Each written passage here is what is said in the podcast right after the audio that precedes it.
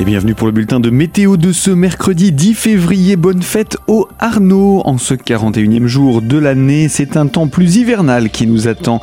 Un net refroidissement s'est donc manifesté dès ce matin. Des températures proches de 0 degré à l'aube et qui plafonnent au meilleur de la journée entre 1 et 5 petits degrés selon l'altitude. Pour ce qui est du ciel, les giboulées se déclenchent par moments, plus nombreuses sur le relief, mais qui descendent jusqu'en plaine et euh, pratiquement jusque 400 euh, mètres. La neige devrait même pouvoir tenir cet après-midi. Persistance de conditions perturbées et assez froides, mais de saison pour ces prochains jours, avec un mercure qui ne remonte guère et des nuages qui ne laissent pas beaucoup de place au soleil. Retrouvez toute l'information météo en parcourant notre site internet radiocristal.org.